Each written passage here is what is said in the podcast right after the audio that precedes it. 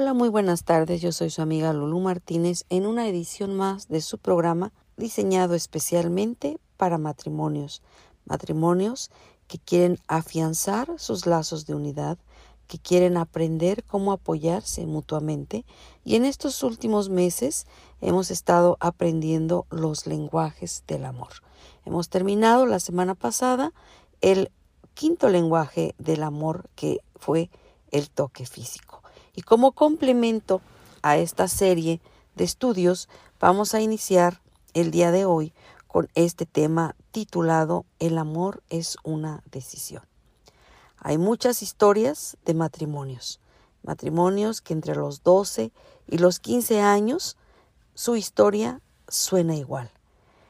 Dos personas que tuvieron un noviazgo emocionante se casaron en el apogeo de la experiencia del enamoramiento, tuvieron los ajustes típicos al principio del matrimonio, pero perseguían el sueño de un matrimonio feliz.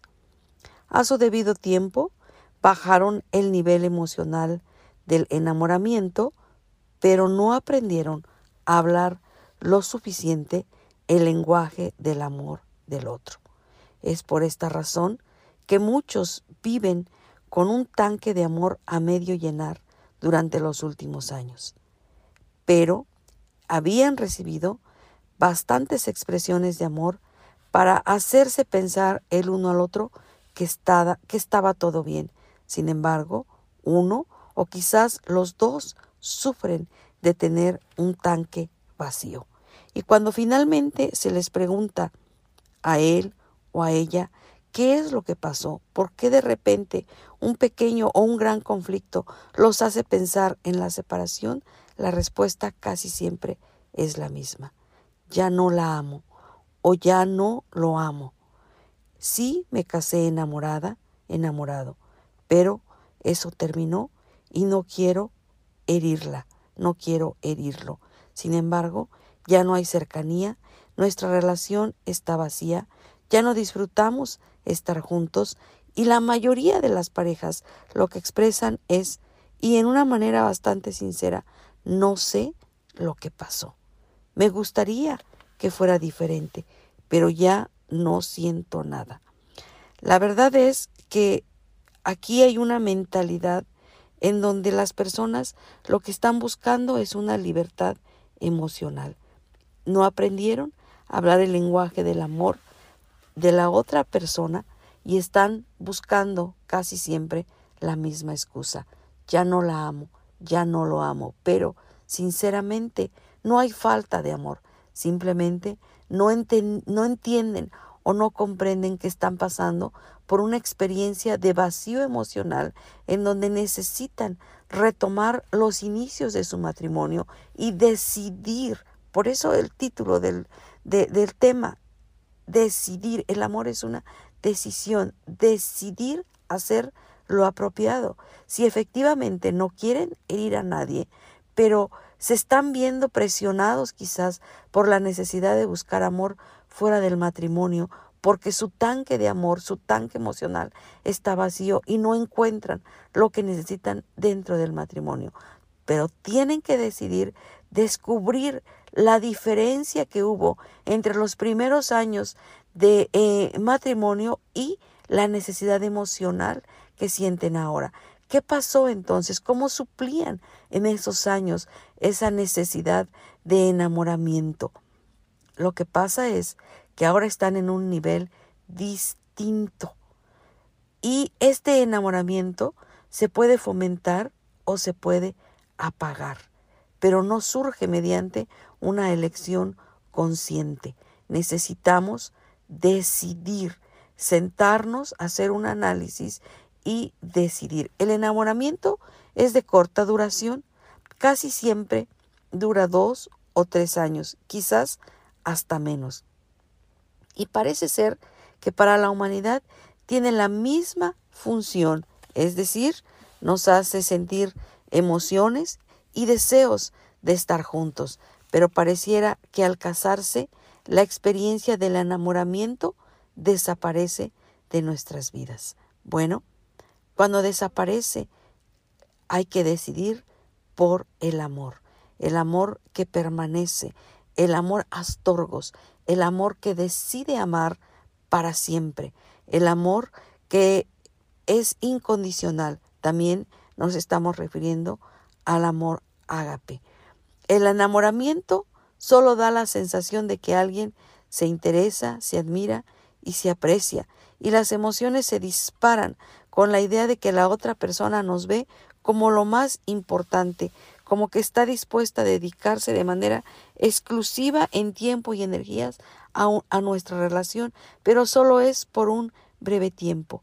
El amor astorgos y el amor ágape, que son el amor que permanece, y el amor incondicional son o se derivan de una decisión. Yo decido amarte, a pesar de que ya no siento esas mariposas en el estómago que me dicen que hay enamoramiento, a pesar de los conflictos que pudieran surgir en el matrimonio, a pesar de las diferencias de opiniones que pudiéramos tener.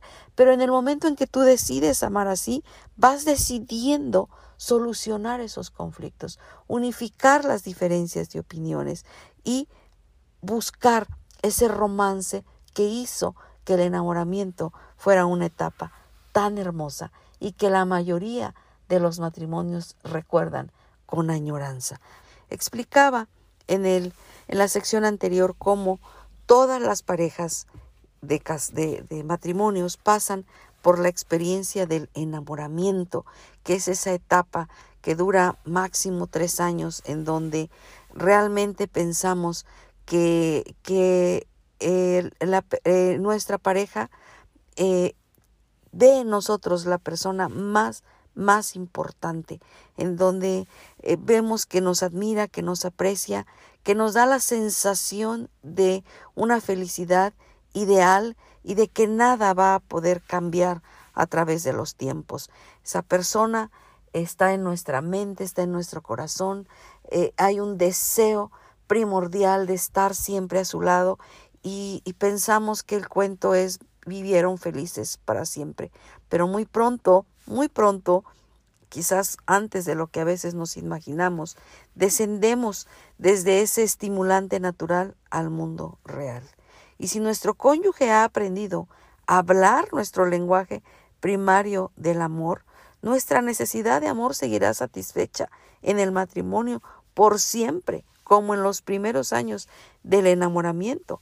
Pero si por otro lado nuestro cónyuge no habla nuestro lenguaje del amor, nuestro tanque de amor se irá vaciando poco a poco y ya no nos sentiremos amados. Sin duda, la satisfacción de esa necesidad en nuestro cónyuge es una decisión, porque si aprendo el lenguaje emocional del amor de mi esposa o de mi esposo y lo hablo con frecuencia, seguirá sintiéndose amada, seguirá sintiéndose amado.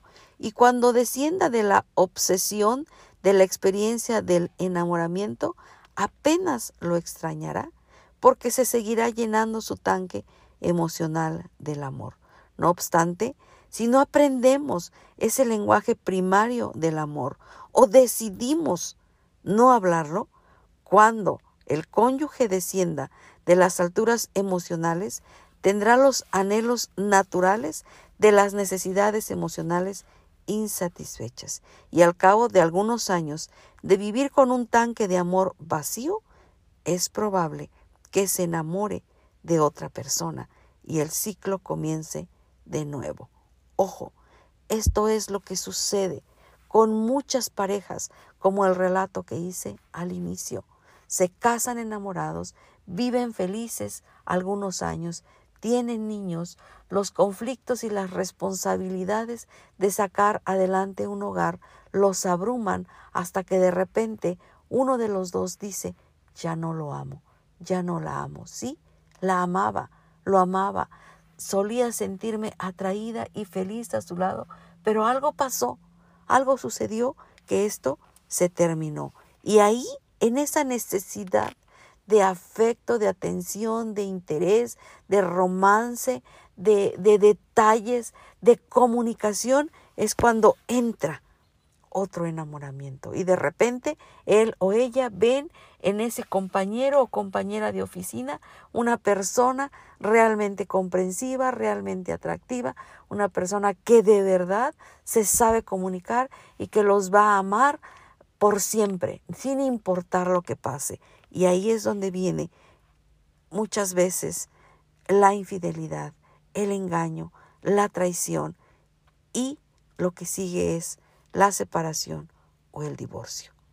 Ahora, querido Radio Escucha, quiero que sepas que la satisfacción de la necesidad de amor que tienen los cónyuges, es decir, cuando decidimos satisfacer esa necesidad, es algo, es una decisión que debemos tomar cada día.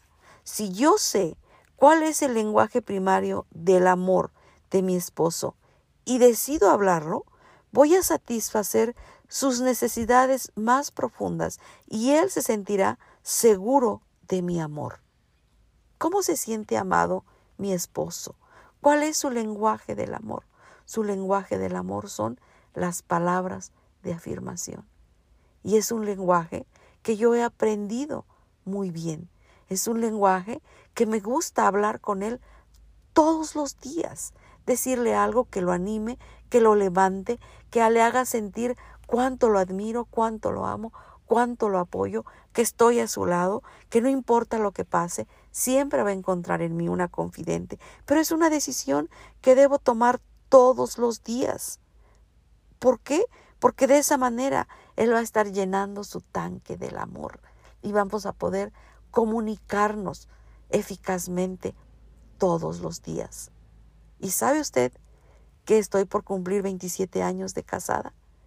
Sí tardé en descubrir su lenguaje del amor. No fue fácil ni fue rápido, pero lo hice y decidí hablarlo todos los días. Así como él encontró que mi lenguaje del amor son los actos de servicio. Y decide todos los días hacer actos de servicio para mí, desde los más pequeños hasta los más grandes desde sacar la basura hasta llevar mi coche al mecánico.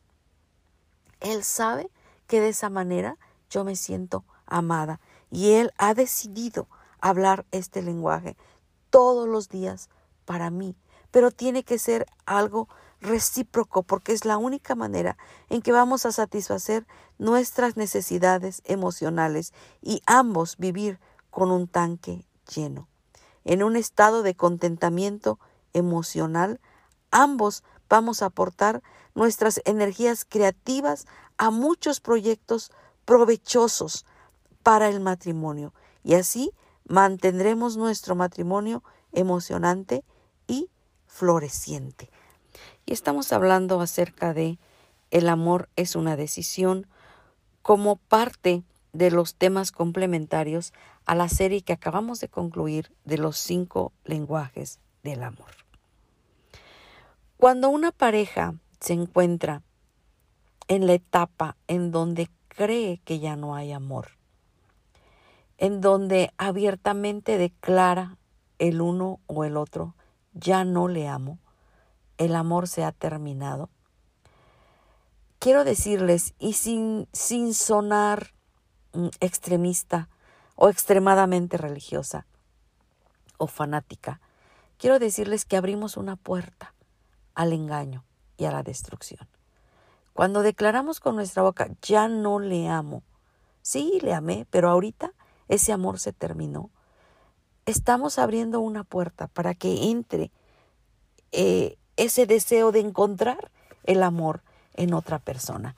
Y créame que lo encontrará porque hay un, hay un autoengaño, aparte de que está también eh, el, el engañador de este mundo que va a estar buscando una oportunidad para sembrar en nosotros duda, para sembrar en nosotros deseos y concupiscencia y quizás encontrará por ahí otra persona que le sonreirá, que parecerá muy comprensiva o comprensivo, que le será amable, atento, romántico, etcétera, etcétera. Y entonces usted pensará, ah, esto es lo que necesito. Y entrará en una nueva fase de enamoramiento.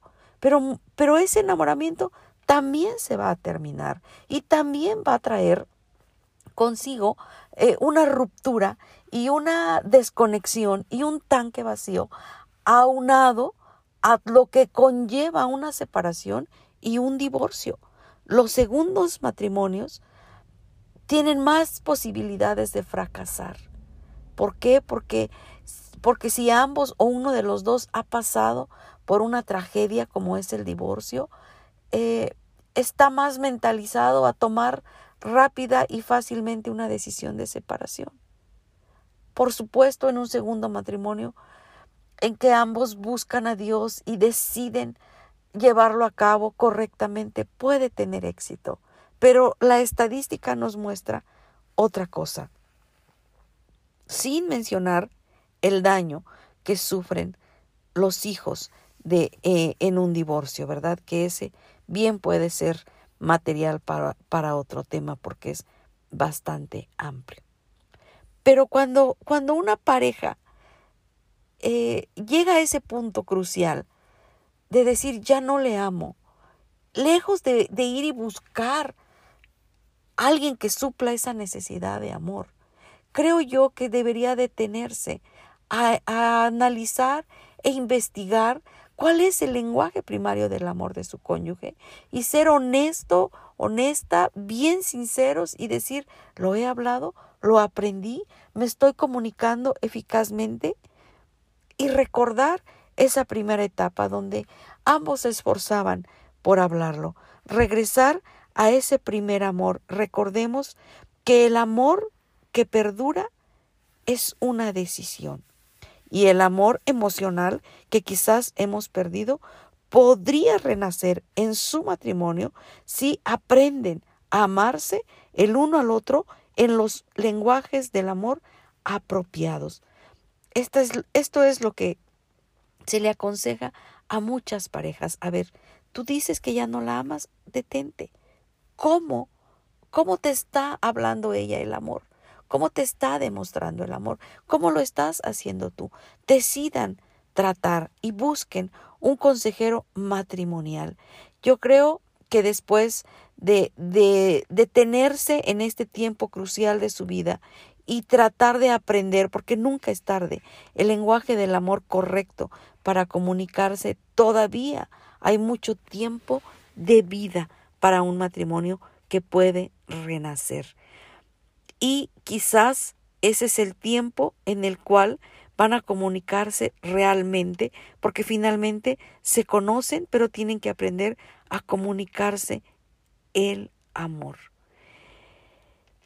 Casi nunca dos personas se enamoran el mismo día y casi nunca se, se desenamoran en el mismo día. Y la verdad es que no tenemos que ser especialistas para descubrir esa verdad, Solo hay que escuchar las canciones románticas, pero tenemos que buscar el momento apropiado para eh, hablar el lenguaje correcto del amor de nuestro cónyuge. Cuando se llega a ese, a ese punto de conflicto, se debe trabajar además en los numerosos problemas o desacuerdos que quizás nunca antes habían resuelto y que se fueron agravando y desembocaron en ese en esa catarsis donde decimos ya no le amo. Sin embargo, la clave para el renacimiento de un matrimonio es descubrir el verdadero lenguaje del amor del otro y decidir hablarlo con frecuencia para comunicarle, comunicarse el amor. Si tú, querido Radio Escucha, estás en un matrimonio que está pasando por esta crisis, por esta situación crucial en donde piensas que ya no amas a tu cónyuge, yo te invito a que te detengas un momento y te hagas esta pregunta. ¿Cuál es el lenguaje del amor de mi esposa, de mi esposo? ¿Cuál es mi, mi propio lenguaje? ¿Lo estamos hablando apropiadamente? ¿Nos hemos esforzado por aprender el lenguaje el uno del otro?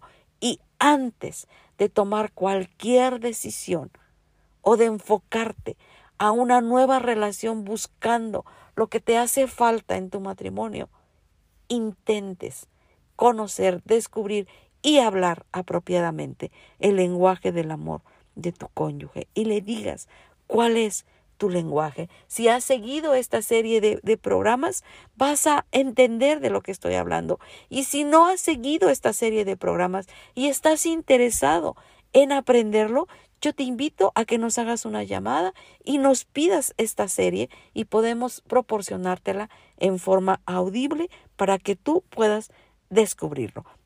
Sabes que casi todos hacemos muchas cosas cada día que no nos vienen con naturalidad.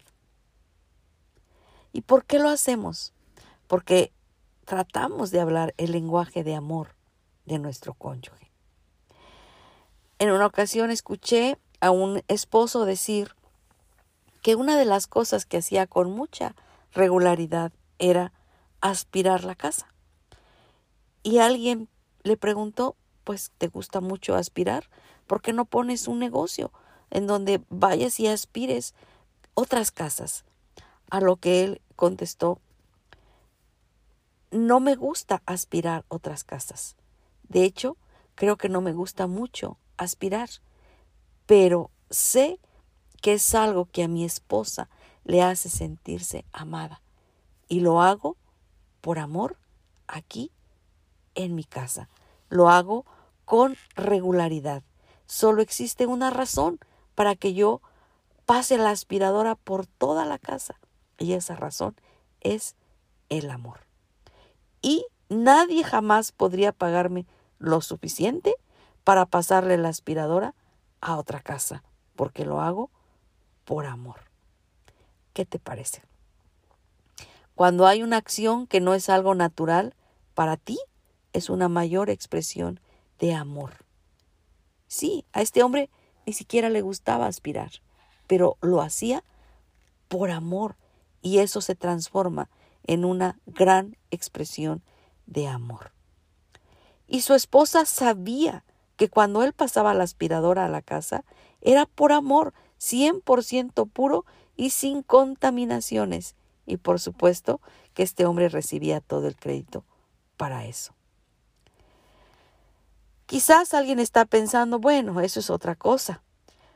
Yo sé que el lenguaje del amor de mi cónyuge es el toque físico y yo no soy dada a tocar. Quizás esta es una mujer la que lo está pensando. Nunca vi abrazarse a mi padre y a mi madre enfrente de mí. Ellos tampoco nunca me abrazaron y a decir verdad, esto no es lo mío. ¿Qué voy a hacer? El toque físico que él está esperando de mí no es algo natural. No sé cómo hacerlo. Mi respuesta sería, ¿tienes dos manos? Por supuesto que sí. ¿Puedes juntarlas? También. Ahora, imagínate que tienes a tu cónyuge en medio de tus dos manos, de tus brazos, y lo atraes hacia ti. Y yo te apuesto que si abrazas a tu cónyuge tres mil veces, empezarás a sentirte mucho más cómoda.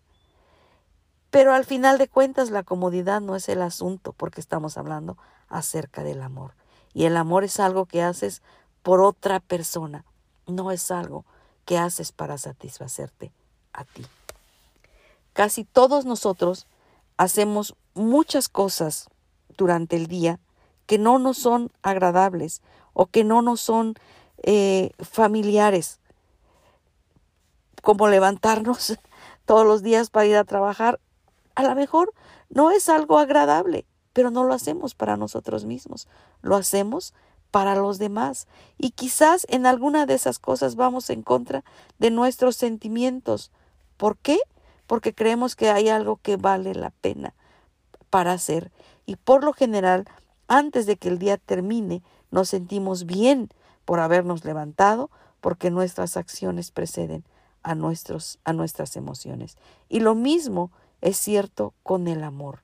Cuando descubrimos el lenguaje primario del amor de nuestro cónyuge y decidimos hablarlo, sin importar si es natural o no para nosotros, estamos afirmando sentimientos afectuosos, estamos afirmando sentimientos que producen emociones y decidimos hacerlo para su beneficio, porque queremos suplir las necesidades emocionales de nuestro cónyuge y entonces es cuando decidimos amar al ponernos a hablar su lenguaje del amor. ¿Qué estamos haciendo? Llenando su tanque emocional del amor. Y es muy posible que ella o él nos correspondan hablando nuestro lenguaje. Y cuando lo hagan, nuestras emociones vuelven a renacer y nuestro tanque del amor también se llena. Recuerda, querido Radio Escucha, el amor es una decisión y cualquier pareja, no importa en qué momento de su matrimonio se encuentre, cualquier pareja puede empezar ese proceso el día de hoy.